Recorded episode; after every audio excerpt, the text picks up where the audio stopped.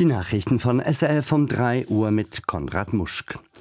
Die US-amerikanische Vizepräsidentin Kamala Harris hat angesichts des menschlichen Leids eine sofortige Waffenruhe im Gazastreifen gefordert. Given the immense scale of suffering in Gaza, there must be an immediate ceasefire. Ein entsprechendes Angebot Israels für eine sechswöchige Feuerpause liege auf dem Tisch, sagte Harris an einer Veranstaltung im US-Bundesstaat Alabama. Es sei nun an der islamistischen Hamas auf das Angebot einzugehen, sagte Harris weiter. Hamas needs to agree to that deal. Let's get a ceasefire. Let's reunite the hostages with their families. And let's provide immediate relief Die israelischen Geiseln müssten zu ihren Familien zurückkehren und den Menschen in Gaza müsse sofortige Hilfe zukommen, sagte Harris weiter. Israel hatte die Verhandlungen über eine Waffenruhe in Kairo offenbar zuletzt boykottiert, da sich die Hamas geweigert haben soll, Israel eine Liste mit den noch lebenden Geiseln auszuhändigen, berichten israelische Medien. Bei den Vorwahlen der Republikanischen Partei zur US-Präsidentschaft hat die frühere UNO-Botschafterin Nikki Haley ihren ersten Sieg im Duell gegen Ex-Präsident Donald Trump eingefahren.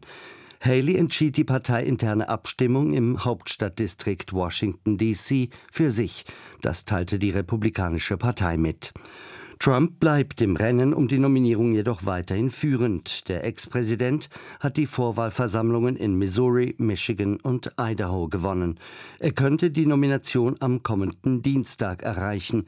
Am sogenannten Super Tuesday finden in 15 Bundesstaaten die Wahlen für den Präsidentschaftskandidaten statt.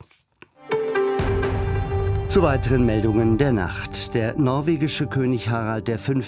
ist nach seiner Erkrankung in den Ferien mit einem Sanitätsflugzeug nach Norwegen zurückgebracht und in ein Spital verlegt worden. Dem 87-Jährigen war in Malaysia nach einer Infektion ein temporärer Herzschrittmacher eingesetzt worden. Im Karibikstaat Haiti haben bewaffnete Gruppen das Nationalgefängnis in der Hauptstadt Port-au-Prince gestürmt. Von den rund 3600 Häftlingen sei einem großen Teil die Flucht gelungen, berichten Augenzeugen.